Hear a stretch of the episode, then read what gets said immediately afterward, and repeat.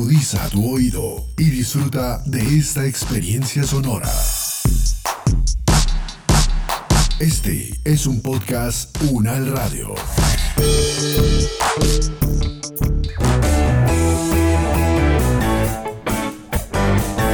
Salud Unal, contigo. Escuchar, aprender y compartir información de calidad sobre bienestar.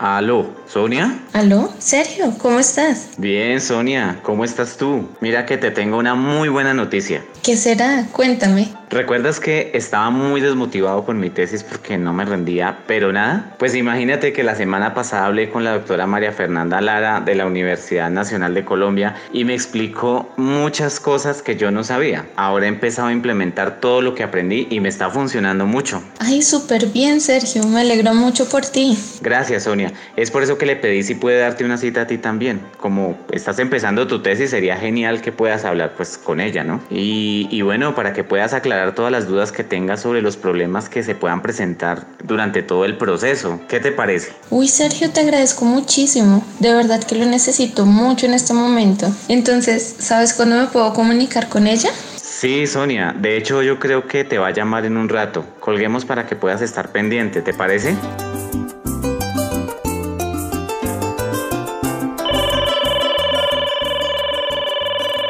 Hola Sonia, ¿cómo estás? Tu amigo Sergio me pidió que te contactara para solucionar dudas sobre la tesis. Cuéntame, ¿has tenido algún problema? Hola doctora, muchas gracias por contactarme. Es que hasta ahora estoy comenzando mi tesis, pero en mi primera revisión no me aceptaron nada de lo que presenté. No sé por qué. A veces nos pasa que tenemos tesis que son crónica de una muerte anunciada. Entonces hay diferentes motivos de rechazo de una tesis. Por lo general una cosa que es bien importante es que la tesis esté mal escrita. Y esto se ve en las referencias, esto se ve en la forma de redacción y en cómo se plantean los objetivos y la relación que se entreteje entre la justificación, los objetivos, la metodología y los resultados. Entonces es bien importante dedicarle tiempo a revisar el anteproyecto, en hallar consistencia y coherencia entre el anteproyecto y el trabajo desarrollado. Muchas veces y dependiendo del tipo y la naturaleza de tesis se rechazan por motivos distintos. Entonces una tesis más, una investigación de corte más cuantitativo suele rechazarse por la elección del tamaño muestral, por el cálculo de datos, por el tipo de estadísticos que se usan e incluso por las diferencias que se extraen de ellos.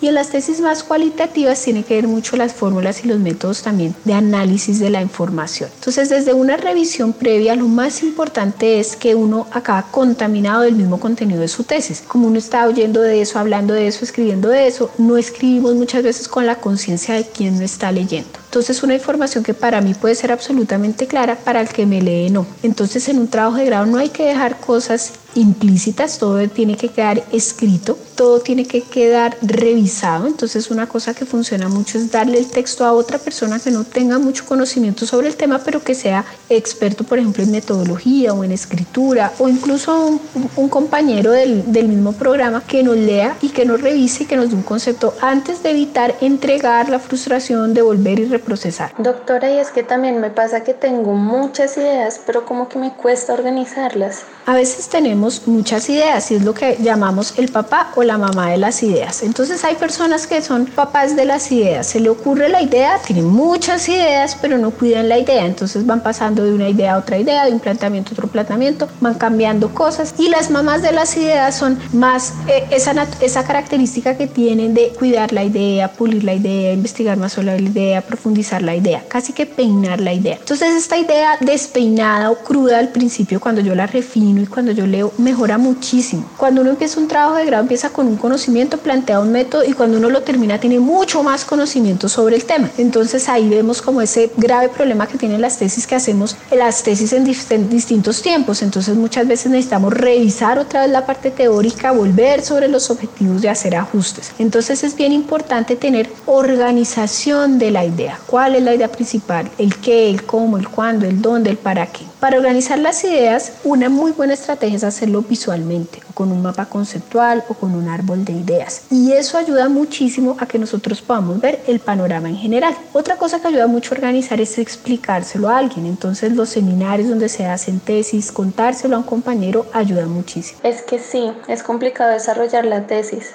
sobre todo porque siempre me han dicho que tengo que terminar una tarea para iniciar la siguiente y siento que así no puedo avanzar nada. A veces tenemos problemas con las diferentes demandas que supone hacer una tesis. Nosotros tenemos demandas de alto y demandas de bajo nivel. Entonces, una demanda de alto nivel puede ser la parte conceptual, sacar una conclusión, revisar unos datos, hacer una discusión de una tesis. Eso requiere mucha elaboración. Eso no sale en una sentada que venga, me siento y lo escribo y eso es lo que sale. No, eso viene de múltiples borradores y múltiples revisiones. Y hay unas tareas que son de bajo nivel que no implican tanta carga cognitiva como hacer una tabla, hacer un dibujo, eh, hacer las referencias, hacer el formato. Entonces es mejor no combinar esas dos demandas. Si yo estoy en esa parte conceptual, no me estoy afanando ni de cómo se redacta ni si tiene buena ortografía. Lo importante es agarrar la idea y armarla. Entonces, más que decir hasta que no acabe esto, hasta que no acabe esto, hasta que no acabe esto, no sigo aquello, pues depende. Entonces yo puedo empezar a, a pensar en una tesis ir trabajando la parte conceptual un día, pero al otro día estoy más cansado, hago otro tipo de tarea, pero lo importante es no dejar de trabajar en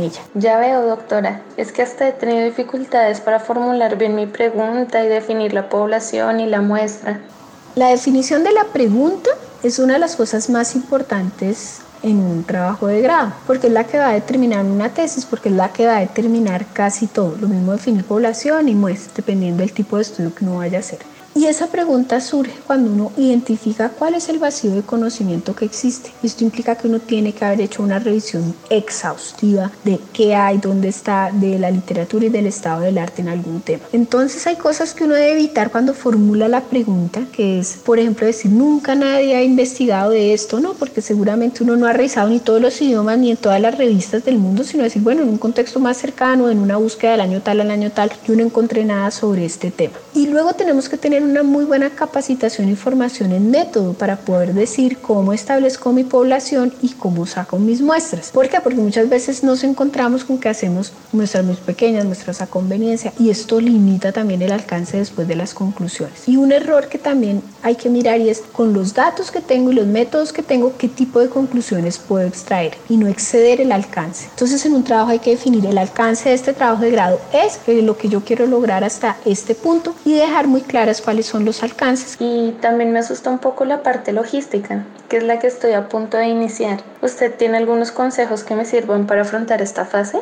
Un muy buen trabajo se puede dañar por errores logísticos. Entonces un error logístico clásico, típico es me robaron el computador, se me perdió la información, se me dañó la información. Entonces uno tiene que asegurarse antes de empezar un almacenamiento en la nube. Por ejemplo, los correos de la suite de Gmail tienen un drive que funciona muy bien y se puede compartir y tener el trabajo en la nube. Incluso uno ya puede trabajar en Word en la nube un espacio en un arriendo, en un sistema de subida y de almacenamiento de archivos, una copia de seguridad en su computador, una copia de seguridad en su memoria o simplemente algo tan sencillo como mandarse todos los días un correo para recuperar las versiones. Hay que tener todas las versiones de la tesis porque a veces uno borra cosas que después necesita recuperar. En ese momento de pronto no fue relevante, pero después sí. Otro consejo logístico es no manejar muchos documentos paralelos, no manejar por aquí manejo lo teórico, por aquí manejo los resultados, por aquí manejo la discusión y dejar después para ensamblar, porque cada vez que necesite mirar algo voy a tener que abrir un documento. Entonces funciona mejor manejar un solo documento. Si la tesis involucra grabaciones, lo mismo, copia de seguridad de las grabaciones. Muchas tesis se han dañado porque la persona no le llevó pilas a la grabadora o porque en ese lugar no había luz o porque tenía planeada la recolección de una información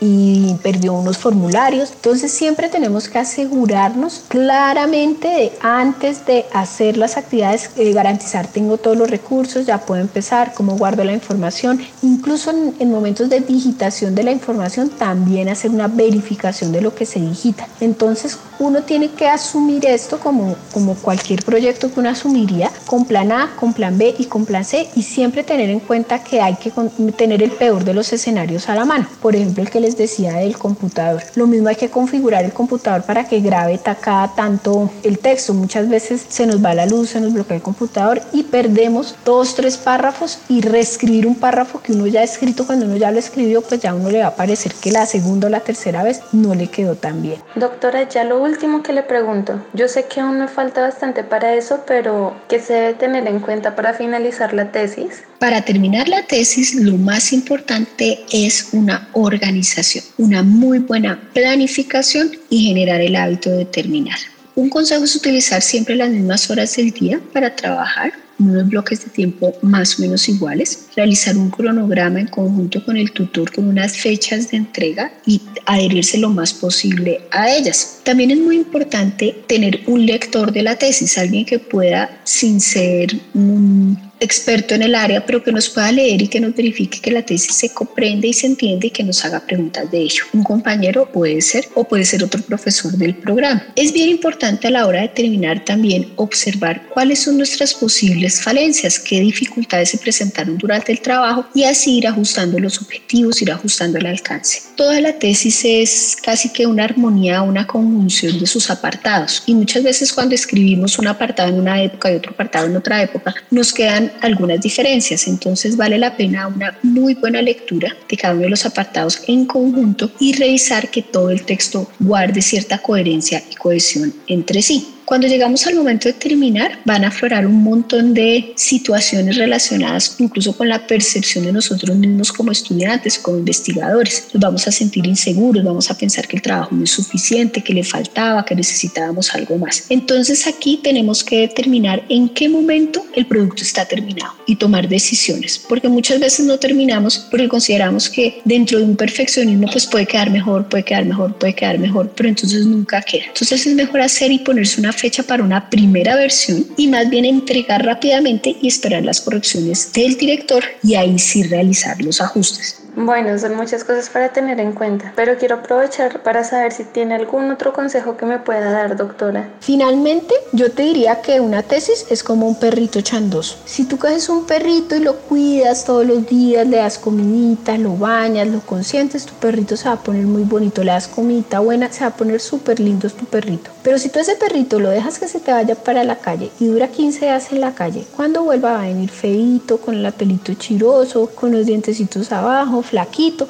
Entonces la tesis es como un perrito, chandosito. Si tú lo cuidas, si todos los días le das cuidado, si todos los días le das atención, si todos los días le das trabajo, es como una obra de arte que tú vas puliendo, un borrador que vas puliendo, una escultura la que vas puliendo. Nadie hace un buen texto sentándose de una vez, necesita ir, verlo, volver y trabajarle mucho y tenerle amor. Es triste que muchas personas terminan los procesos de investigación que no quieren volver a investigar. Entonces uno tiene que empezar a cuidarse de eso y cuidar y todos los días, media horita, una horita generar el hábito para hacer la tesis. Agradezco muchísimo su atención. Todo lo que hablamos hoy me va a servir mucho para poder llevar un buen proceso con mi tesis.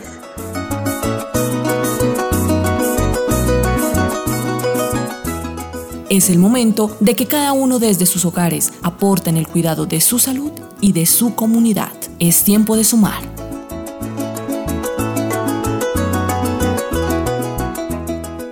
Este podcast contó con la dirección de María Luisa Cárdenas, profesora de la Facultad de Medicina de la Universidad Nacional de Colombia. Coordinación General, María Fernanda Lara Díaz. Investigación y producción periodística, María Camila Gómez, María Camila Riápira y Jaime Alberto Méndez. Producción general, Diana Samira Romero. Experta invitada, María Fernanda Lara Díaz, fonoaudióloga, doctora en ciencia cognitiva y lenguaje de la Universidad de Barcelona, profesora asociada del Departamento de la Comunicación Humana, con la actuación de Jaime Méndez y María Camila Riápira. Producción sonora, Edgar Huasca.